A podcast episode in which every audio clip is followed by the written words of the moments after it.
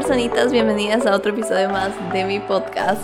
Hoy estoy haciendo un esfuerzo un poquito más grande porque estoy como un poco mal de la garganta, con un poco de gripe, así que si me escuchan medio que moquear o como toser un poquito alrededor del podcast, ténganme un poquito de paciencia el día de hoy.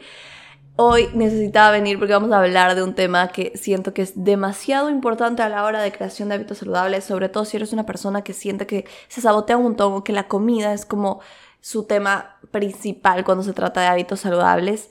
Eh, lo vamos a ver en mucho más profundidad y creo que una perspectiva totalmente diferente a la que usualmente nos han enseñado. Así que antes de empezar, nada más quiero recordarles que voy a abrir un espacio, perdón, dos espacios para mis sesiones de health coaching uno a uno. Este básicamente es un acompañamiento personalizado que tiene el propósito de darte las estrategias y las herramientas para que puedas convertirte en la persona que mantiene hábitos saludables. Es decir, que tú puedas ser esa persona que los mantenga de una forma liviana, de una forma amorosa, compasiva y que realmente los pueda mantener a largo plazo. En estas mentorías trabajamos de forma personalizada, de acuerdo a tus necesidades, a lo que vemos que tal vez son tus obstáculos más grandes y en base a muchas herramientas de salud holística, nutrición compasiva eh, y temas de coaching y reprogramación, trabajamos para ir más a fondo en ir transformando esos hábitos y yo te acompaño a que puedas crear unos que de verdad se adapten a ti, a tu estilo de vida y que sean algo que definitivamente puedas mantener la idea es ir haciendo un trabajo de adentro hacia afuera, es decir, desde el tema de ir hacia las creencias más profundas, los temas que nos agotan y desde ese lugar hacer una transformación que sea profunda, que sea duradera y que vaya obviamente a la raíz. Entonces, esa es la idea. Trabajamos mucho con el enfoque de relación con la comida, relación con nuestro cuerpo, porque creo que ahí está una de las grandes limitantes cuando tenemos una relación más caótica con nuestro cuerpo y la comida. Eso es lo que no nos permite mantener generalmente hábitos a largo plazo. Así que si estás lista también para dar este paso, eh, puedes agendar una llamada gratis conmigo en el link de en la descripción, perdón, les dejo el link donde pueden agendar una llamada gratis y ahí podemos conversar y determinar si estas sesiones realmente son para ti. Entonces, eh, esta llamada es como una manera en la que puedan tener más claridad y pueden conocer más a fondo cómo se manejan estas sesiones. Ahora sí, dicho eso, vamos a iniciar con el contenido del podcast. Em, creo que una de las preguntas que a mí más me hacen, o me dicen, perdón, como uno de los obstáculos que más me dicen que tienen con respecto a llevar una vida saludable es la comida. O sea, cuando yo les pregunto cuál es tu mayor obstáculo para crear un estilo de vida saludable, la respuesta siempre es la comida, la comida, la comida, como que la comida es una debilidad, que la comida es como el problema porque no pueden dejar de comer ciertas cosas o porque les cuesta mucho cambiar el aspecto de la comida o porque tienen mucha ansiedad o muchos antojos, siempre termina siendo uno de los puntos o los ejes principales o el obstáculo principal la comida. Entonces, yo no sé cuántos aquí son apasionados de la comida, ¿ya? No sé quién se identifica conmigo porque yo definitivamente soy, si no fuera head coach, fuera foodie, de verdad. Eh, siento que la comida es algo muy importante y muy especial para mí en muchas maneras. Em, y me encanta, me encanta probar cosas nuevas, me encanta salir, como que me encanta todo lo que esto implica. Y siento que cuando hablamos de un estilo de vida saludable, tenemos la creencia de que una vida saludable es igual a renunciar a toda esa comida que nos gusta, a toda esa salida, a todo ese disfrute. Y justamente creo que esa es la razón por la cual mucha gente no le interesa o ni siquiera intenta crear un estilo de vida saludable o lo ha intentado y ha sentido que ha fallado, ¿verdad? Por este tema de que sienten que no quieren dejar este aspecto de la comida o no creen que vale la pena. Aquí se diría la pena porque dejar esas cosas sería una pena, ¿verdad? Y creo que sinceramente hemos estado viendo de una forma equivocada lo que significa, perdóneme, lo que significa crear un estilo de vida saludable porque realmente un estilo de vida saludable no es sobre todo lo que te tienes que quitar, sino es sobre todo lo que podemos agregar, ¿verdad? Podemos agregar más vegetales, más fibra, más agua a nuestra alimentación eh, y hacer un proceso de educarnos de cómo podemos hacer más nutritiva nuestra comida sin satanizar, sin caer en esto de no puedes comer esto, no puedes comer de acá, tienes que dejar esto, o sea, creo que lo hemos estado viendo desde un enfoque equivocado por mucho tiempo. Y se sigue viendo por un enfoque eh, tan como equivocado, se lo sigue vendiendo así en la cultura de dieta, en el fitness, en todo lo que tiene que ver con esto. Y definitivamente esto nos hace grabar esta idea de que comer saludable renunciar a todo eso que nos gusta y nos da placer en nuestra vida, lo cual obviamente hace que sea una limitante, esta creencia hace que sea una limitante. Pero bueno, hemos hablado de esto varias veces, de este tema de que se trata más de agregar, no de quitar, y no me voy a enfocar tanto en eso hoy, sino que quiero que indaguemos un poco en el significado de la comida. ¿ya? En por qué sentimos que la comida es una debilidad, o sea, ¿qué tiene que ver? ¿Por qué? ¿Por qué siento que la comida es tan importante, verdad? Entonces, la comida tiene varios significados en nuestra vida. Eh, y vamos a ir desglosando cada uno de estos significados para que podamos entender de dónde viene este sentir de la comida es mi debilidad, ¿verdad? Yo cuando he entendido todas estas cosas me ha cambiado tanto la manera en la que me relaciono con la comida, en la que la veo, o sea, es impresionante. Entonces, vamos a explorar cada uno de los significados que la comida tiene en nuestra vida. Primero, y uno de los más básicos, y creo que la gran mayoría de nosotros tenemos claro, la comida es energía. Entonces, es una necesidad básica que tenemos como seres humanos y de hecho si esta necesidad básica de comer se ve amenazada, va a despertar una respuesta de alerta en nuestro cuerpo. Entonces, cada que haya una escasez de comida, esto va a crear un estrés bastante grande alrededor de nuestro cuerpo y una sensación de peligro eh, y de que está habiendo una amenaza, porque obviamente no está habiendo el primer recurso que necesitamos para sobrevivir. Entonces, cada que se ve amenazado alguno de nuestros recursos esenciales para la vida, obviamente entramos en un estado de alerta, amenaza y estrés bastante grande.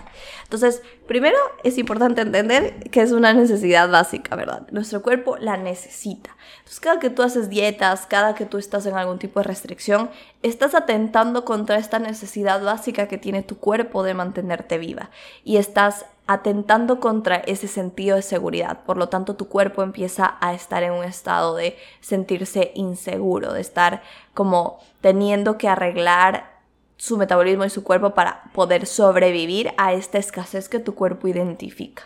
Entonces, tiene un significado desde ahí bastante importante. Es una necesidad básica de los seres humanos. Si no está satisfecha, vamos a tener problemas ah, eh, en torno obviamente a energía, digestivos y también tu cuerpo puede vivir una especie de trauma al no tener alimentos, ¿verdad?, alrededor.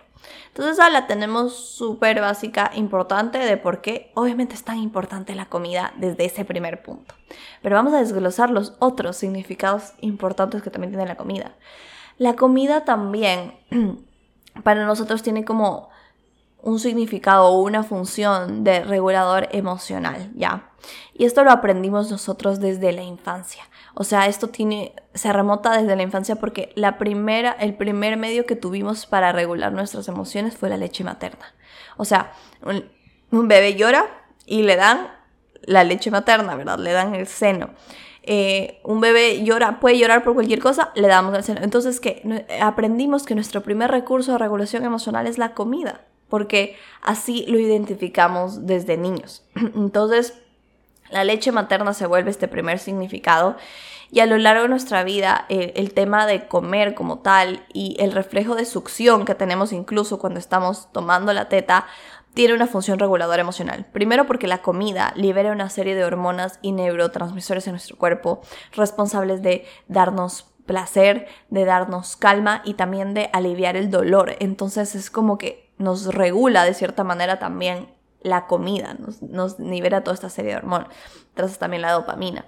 Pero por otro lado, este meternos cosas a la boca o este reflejo de succión también estimula lo que se llama el nervio vago. Y el nervio vago es aquel responsable en activar una respuesta en tu cuerpo de calma, de paz. O sea, nosotros en nuestro cuerpo tenemos generalmente dos respuestas. Tu cuerpo está diseñado ya sea para estar en este estado de calma o para entrar en un estado de alerta y poder escapar de cualquier peligro. Entonces, el activar el nervio vago lo que va a hacer es ayudarle a regularse tu cuerpo y entrar en ese estado de calma, donde tu digestión funciona mejor, donde tú piensas más claro y todo. Entonces, eh, este reflejo de succión eh, estimula mucho este nervio vago. Entonces, eh, el comer y el general el llevarnos cosas a la boca tiene una función reguladora emocional. Y cuando somos niños, si aprendimos que esta es una de las formas para regularnos eh, y, no, y no desarrollamos otras técnicas, o sea, al, al, llegar a nuestra adultez, nadie nos enseña otras técnicas de regulación emocional, vamos a seguir recurriendo a lo primero que aprendimos, que en muchos casos es comer. Por lo tanto, muchas veces comemos y comemos y comemos como una necesidad o como un llamado de nuestro cuerpo, de regularnos emocionalmente, de poder llevarle a nuestro sistema nervioso a ese estado de calma. Vivimos en una cultura que está muy acostumbrada al estrés crónico, al estar corriendo, a toda esta adrenalina y nuestro sistema nervioso empieza a estar sobreestimulado y esto nos causa muchísimos estragos en nuestra vida, muchísimos desde físicos, emocionales, mentales, ansiedad, depresión, todo esto. Entonces, ¿no será que comer es un grito de nuestro cuerpo por esa regulación emocional también. Y que por eso tal vez sentimos que es tan difícil eh, dejar ciertos alimentos o es tan difícil eh, alejarme de cierta comida justamente por el hecho de que esta comida es justo lo que me ayuda a regularme emocionalmente. Y como yo como adulto no he aprendido otras técnicas de regulación emocional, si a mí me quitan la comida, me están llevando básicamente a un estado de peligro, de alerta, porque no tengo otra forma de regular lo que estoy sintiendo. Entonces, si se dan cuenta, desde aquí ya tiene algo súper profundo. Porque si yo como ser humano no tengo la capacidad de regularme, y esto es fundamental, si no voy a andar ahí como súper alerta y como con estas emociones súper incómodas, entonces la comida me ayuda a solucionar eso. y entonces está cumpliendo una función y obviamente se me va a hacer difícil dejarla o, la, o voy a abusar de la comida. Porque aquí cabe decir que el hambre emocional no es mala. No es mala si de vez en cuando regulamos nuestras emociones con comida. El problema es cuando no tenemos otra técnica de regulación emocional y entonces abusamos de esta técnica hasta el punto de hacernos daño. Entonces, esto es lo que tenemos que contextualizar un poco. Entonces, aquí puede haber una necesidad de regularnos emocionalmente que no está siendo satisfecha. Y entonces aquí se trata de ver cómo podemos desarrollar otras técnicas de regulación emocional. Que déjenme saber si quieren que profundice un poco más desde ese lado y de cómo hacer esta regulación eh, más que nada relacionada con emociones y alimentación. Pero bueno, ese es un significado. Ahora, vamos a otro significado, otra función que también tiene la comida en nuestra vida. La comida también suele ser fuente de conexión o pues suele ser como, ajá, esta conexión, este puente entre mi persona y mi familia, mi cultura, mis ancestros o incluso mi religión. Entonces, los rituales, las cenas familiares o todo este tipo de eventos tiene de por medio la comida. Entonces, por ejemplo, a mí algo que me conecta muchísimo con mis raíces, con mi familia, es el pan, porque yo vengo, yo tengo como, tengo dos raíces de familia ya, como, obviamente de lado y lado, y la familia de mi papá es cuencana, que si no eres de Ecuador, es una ciudad de Ecuador, ya. Y esta ciudad es bien tradicionalista y algo muy, muy importante en las mesas tradicionales de una familia cuencana es el pan. Y yo crecí con mi abuelita poniéndonos el pan eh, a las 4 de la tarde para el tecito, el cafecito de la tarde. Y Em, estas son cosas que me conectan mucho con mi infancia y con esos momentos que tenía con mis abuelitos y mi familia. Y mis abuelitos ya no están conmigo, entonces muchas veces es una manera de vincularme con esos momentos que yo tuve con ellos. Em, y hasta me conmueve el corazón porque digo como que, wow, la comida de verdad tiene esa capacidad de conectarnos tan deeply, incluso con esas personas que ya no están y que amamos mucho, ¿verdad? Me conmoví. Pero sí, entonces la comida también es esta fuente de conexión. O sea, si se han dado cuenta, que hay un cumpleaños? Comida. Que hay una reunión familiar? Comida. Que hay, una, que hay una graduación? Comida. Que hay una reunión entre amigos? Comida. Y entonces la comida nos tiende a conectar entre personas, entre lugares. O sea, a veces incluso solo nos reunimos con otra persona para comer. Y esto también tiene que ver con culturas, ¿verdad? Como les decía, la cultura cuencana, yo también vengo de la cultura de Quito, o sea, como que también tengo mucho de la cultura de Quito, que es otra ciudad, porque es donde nací. y me conecto mucho con la comida serrana. Entonces, como que por mi cultura, mis raíces, porque yo no vivo en los lugares donde nací. Y esto también se puede ver reflejado en tipo las religiones que tienen ciertos platos específicos. Por ejemplo, ahora vamos a entrar en Ecuador en Semana Santa y este es un, como se celebra todo este tema de, se me fue la, la, la, resurrección de Jesús, creo que es eso, Semana Santa, perdónenme si no sé específicamente. Y, em, ajá, sí, sí, sí, se, se celebra todo este tema de la cuaresma y todo creo. Entonces, eh, se celebra con un plato que se llama la fanesca. Y a mí me encanta, o sea, siento que me conecta tanto con mis raíces, con mi cultura de aquí de Ecuador. Es como un plato típico lleno de leguminosas, frijol, frijol tiene, o sea, eh, choclo, todas estas cosas.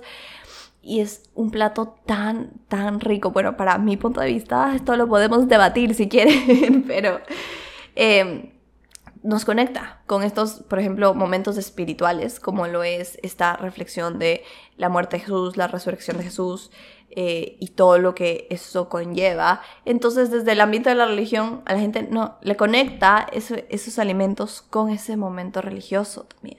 Y así hay tantas cosas como religiosas que tienen que ver con comida, como simbolismos. Eh, e incluso cuando nos vamos del país, ¿verdad? Si alguien aquí es foráneo y se alejó de su familia, se fue a vivir en otro país por estudios, por cualquier situación, sí o que, que comer un plato como típico de tu país es como regresarte y conectarte con eso que extrañas tanto del país del que te fuiste.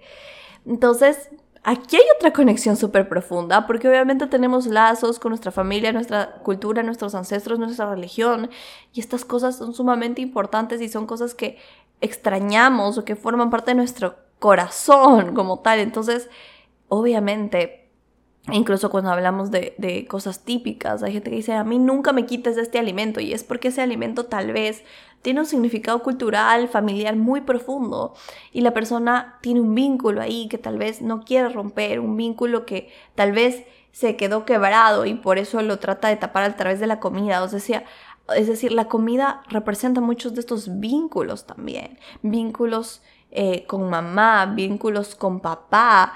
Entonces, ese es el segundo significado. La comida también es un símbolo de ciertos vínculos con personas. Entonces, como les decía, primero también es fuente de conexión entre nuestra familia, cultura, ancestro y religión, pero también es un símbolo de vínculos con personas. Entonces, tal vez eh, hay ciertos alimentos que te vinculan con mamá y tal vez tienes algún tema resuelto, no resuelto con tu mamá y por eso terminas recurriendo a esos alimentos. Eh, a mí me pasó mucho, y esto lo conté en Instagram, que yo tenía demasiados antojos por helado, y era los domingos, y siempre tenía antojos por helado, y era como que, ¿por qué? ¿Qué me pasa? Y me juzgaba mucho por ese tema. Sentía que era como un autosabotaje. Y cuando hice un trabajo más profundo de indagar esta relación con la comida y cuando conocí todas estas herramientas que ahora manejo tanto, me di cuenta que ese antojo por helado empezó en la época en la que mi abuelito falleció. Y mi abuelito me llevaba a comer helado todos los domingos. ¿Cachan la relación? Y yo no me había dado cuenta. Me había dado cuenta que ese helado de los domingos que tenía tanto atojo era una forma de reconectarme con él. Era una forma de como atesorar esos momentos tan lindos cuando él ya no estuvo. Otra vez me puse sentimental. Yo creo que este podcast quiero llorar todo el capítulo. Siento que, eh, no sé, la comida es algo tan profundo y no puedo creer que me haya peleado tanto tiempo con la comida. No puedo creer que por tantos años me juzgué, me critiqué, critiqué mis antojos, mis elecciones de comida sin saber que me querían decir cosas tan profundas. Pero bueno, volviendo al tema, el helado para mí fuese como esa manera de vivir ese duelo, porque lo extrañaba mucho a mi abuelito. Y fue tan lindo entender que esa comida tenía un vínculo con esa persona que yo amaba y era una manera de acercarme a él que ya no estaba. Entonces así la comida tiene muchos vínculos. Por ejemplo, yo a veces escucho a mi mamá que cocina, cuando cocina los domingos, como que cocina ciertos platos y dice que le recuerdan a su mamá y, y son platos que decirle que ella deje de hacer o eso sería muy duro porque eso es algo que ella lo vincula con algo tan profundo como su mamá que tampoco ya está con nosotros. Pero no crean que estos vínculos son solo con gente que ya no está, sino también con gente que sí está. Con personas, con temas no resueltos con mi mamá, mi familia, mi amiga, con la que me vinculaba con algún alimento. Es decir, la comida también puede representar estos vínculos tan profundos o estos vínculos quebrados y está tratando de llenar o demostrarnos algo con respecto a eso. ¿Ya? Entonces no creo que la hambre emocional sea mala, no creo que esta debilidad por la comida sea mala, pero la comida y cómo nos relacionamos con la comida nos muestra los lugares donde necesitamos poner más atención o esos lugares que necesitan de nuestro, nuestra compasión y nuestro respeto.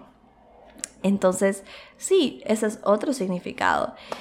Y otro significado que también tiene la comida o función, significado o función, creo que me gusta agregar que es ambas. En muchos casos la comida también es la forma que encontramos para llenar ciertos vacíos o necesidades no satisfechas en nuestra vida. ¿Ya que me refiero con esto? Los seres humanos tenemos una serie de necesidades que necesitamos cumplir. Una de esas es obviamente alimentarnos, porque si no cubrimos esa necesidad, nos morimos básicamente.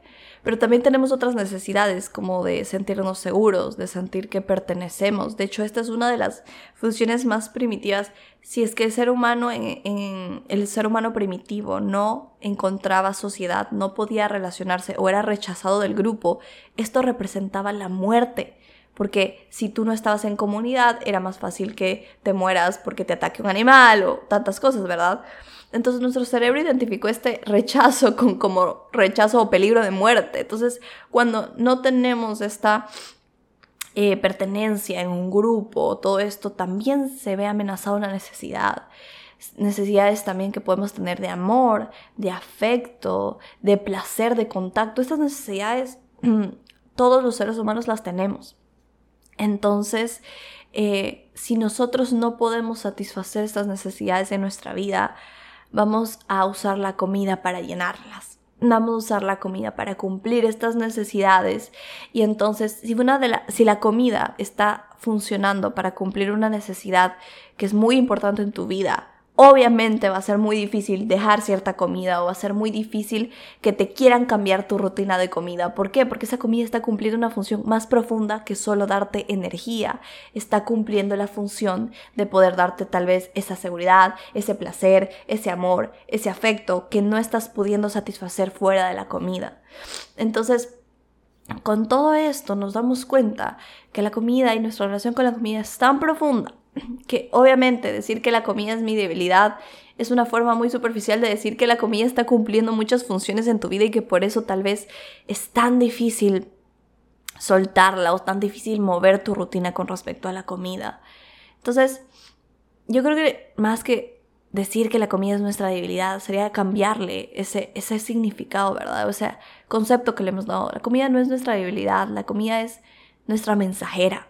La comida nos está avisando cosas que faltan en nuestra vida. Nuestra relación con la comida nos está diciendo que tal vez hay vínculos, que hay cosas sin resolver o que nos está conectando con momentos específicos de nuestra vida o que extrañamos ciertas situaciones o que tal vez necesitamos regularnos emocionalmente.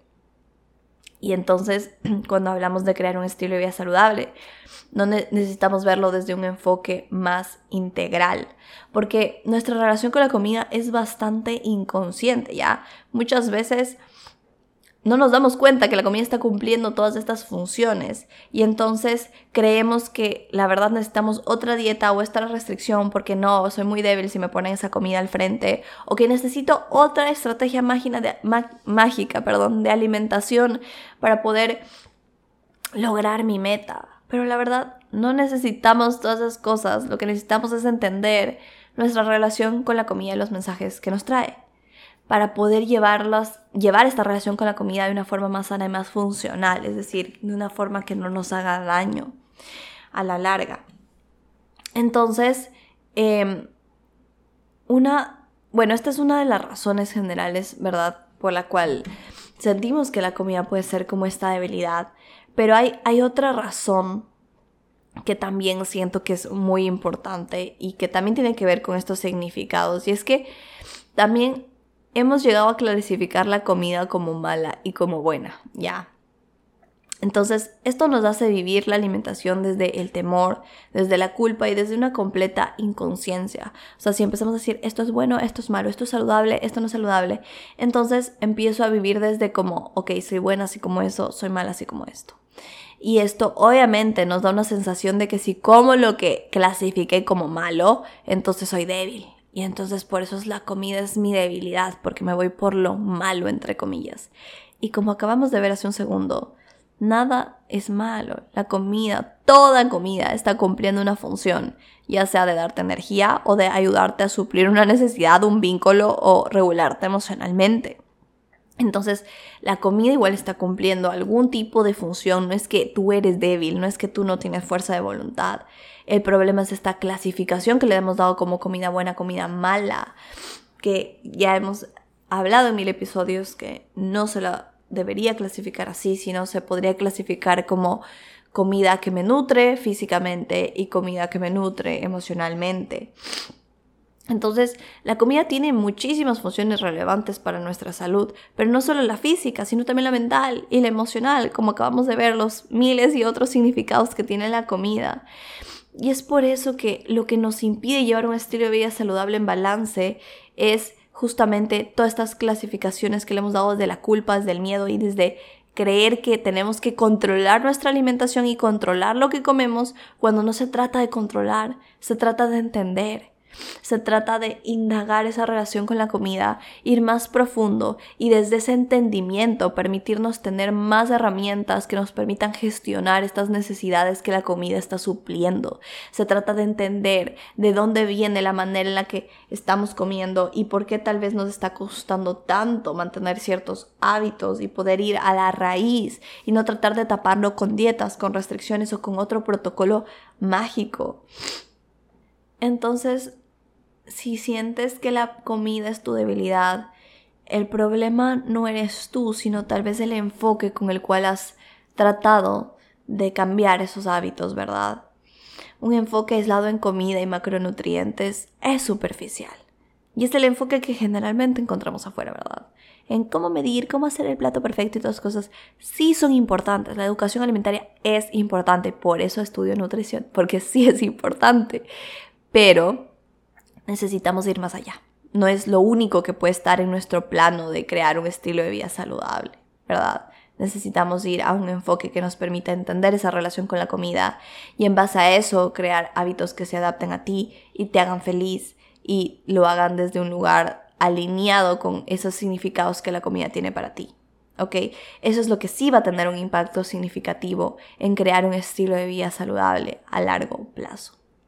Entonces, definitivamente, como también les dije a un inicio, si es que están buscando crear estos hábitos desde un lugar diferente y no saben por dónde empezar, no saben cómo indagar esa relación con la comida, estoy abriendo dos cupos para mis sesiones de health coaching. Entonces, em, si quieres tener un acompañamiento mucho más cercano. Yo me enfoco mucho con mis clientes en indagar profundamente con ellas, en ir descubriendo poco a poco lo que la comida tiene significado para ellas, el, todo lo que implica esto, ¿verdad? Y llevar una relación más funcional con la comida para poder desde ahí crear hábitos y no irnos de una a cómo contar macronutrientes y cómo armar el plato perfecto, sino irnos primero a la raíz y después a, lo, a la educación alimentaria. Creo que esa es la manera más adecuada de hacerlo y la que más nos promete cambios a largo plazo. Así que si estás lista para dar ese paso, puedes agendar, como te dije al inicio, una llamada de exploración conmigo y podemos conversar un poquito más em, sobre si estas sesiones realmente son para ti. Pero creo que este es el lineamiento general. Necesitamos empezar a entender nuestra relación con la comida. Si llegaste hasta este punto, creo que ya tienes una perspectiva más amplia de lo que la comida significa en nuestra vida y solo mi mensaje para ti es deja de juzgarte. Deja de juzgarte por tener hambre emocional, deja de juzgarte porque te guste mucho la comida, deja de gustarte porque la comida es tu fuente de regulación emocional. No se trata de juzgar, no se trata de entender, se trata de entender y en base a ese entendimiento proveernos de más herramientas para poder gestionar lo que necesitamos gestionar en nuestra vida. Así que ese es el mensaje de hoy. Espero que este episodio les haya servido un montón. Siento que es muy potente. Me hubiera encantado escuchar eso tanto tiempo atrás, de verdad. Tantas veces que me peleé con la comida. Y esto hubiera sido tan, tan necesario entender en su tiempo. Pero bueno, nos vemos en un próximo capítulo. Compártanlo a las personas que sientan que necesitan escuchar esto. Y nos vemos en un próximo episodio. Thank you.